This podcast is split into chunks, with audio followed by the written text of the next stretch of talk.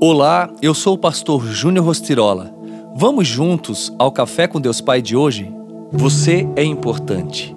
Depois disso, o Senhor designou outros setenta e dois e os enviou dois a dois, adiante dele, a todas as cidades e lugares para onde ele estava prestes a ir.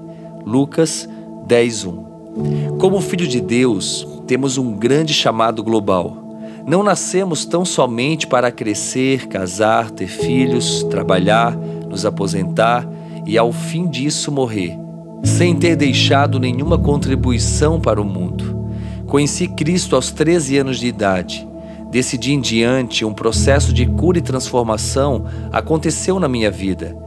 Eu era o caçula de uma família de seis irmãos, na qual meus três primeiros irmãos morreram como consequência da agressividade do meu pai alcoólatra, que se perpetuou com todos em casa, principalmente com a minha mãe.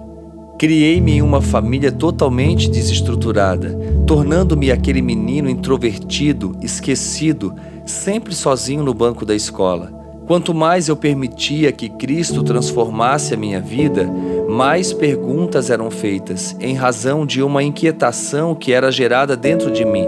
Pois o reino de Deus não se resume a nos reunirmos aos domingos numa celebração, mas sim envolve a capacidade de fazermos leituras da realidade e enxergarmos, por meio do Espírito Santo, formas de mudar a realidade ao nosso redor. Então, não podemos ser pessoas apegadas a dogmas e adotarmos uma religiosidade legalista e formal. Precisamos sim ser uma resposta para o mundo, para as crianças, para os jovens, para a sociedade em geral, neste tempo de grandes desafios. Você foi designado por Deus para unir-se a Ele.